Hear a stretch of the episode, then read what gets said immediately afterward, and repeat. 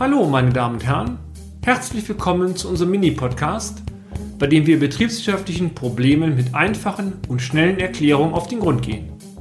Ich darf mich kurz vorstellen. Mein Name ist Peter Scharf und ich nehme Sie nun mit auf eine kleine Reise durch die Welt der BWL. Zahlungsunfähigkeit Teil 1 oder die betriebswirtschaftliche Perspektive.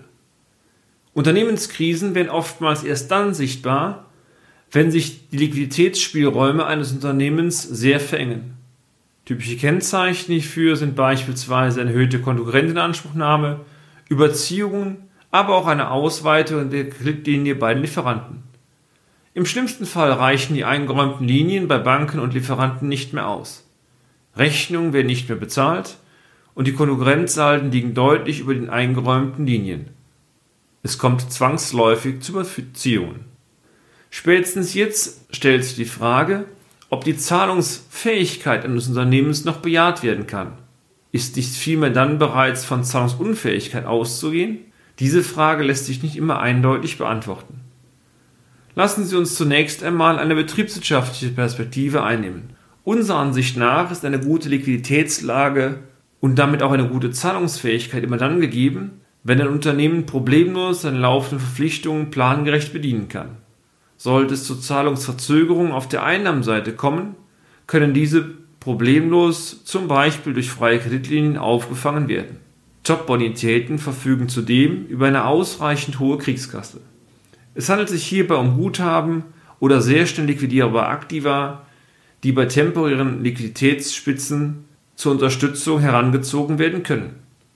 Zahlungsschwierigkeiten dagegen sind immer dann zu konstatieren, wenn zwar alle Verpflichtungen bedient werden können, die Bedienung dieser Verpflichtungen aber zunehmend schwieriger wird. Die Zahlungsunfähigkeit ist allerspätestens dann eingetragen, wenn sämtliche Finanzierungsspielräume ausgeschöpft sind und keine Zahlungen mehr geleistet werden können. Erst jetzt werden viele Unternehmen wach. Dem Unternehmen wird bewusst, dass das ein oder andere Liquiditätsthema zu lösen ist. Das Paradox an der Situation sollten sich von irgendwo hier noch ein paar Euro an Liquidität generieren lassen, geht der Überlebenskampf weiter.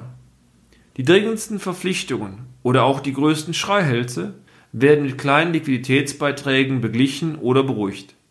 Zwar löst diese Vorgehensweise die bestehenden Liquiditätsprobleme sicherlich nicht annähernd, das Unternehmen gewinnt aber Zeit. Der Sichtumsprozess geht oftmals über Jahre weiter. Dies kann aus unserer Sicht nicht als Wirtschaften, sondern eher nur als Sterben auf Raten bezeichnet werden. Und damit sind wir auch schon wieder am Ende des heutigen Podcasts. Haben wir Interesse geweckt? Fein. Dann besuchen Sie uns doch einmal auf unserer Homepage unter www.scharf-office.de und schalten Sie auch beim nächsten Mal wieder ein für eine kleine Reise in die Welt der BWL. Ihr Peter Scharf.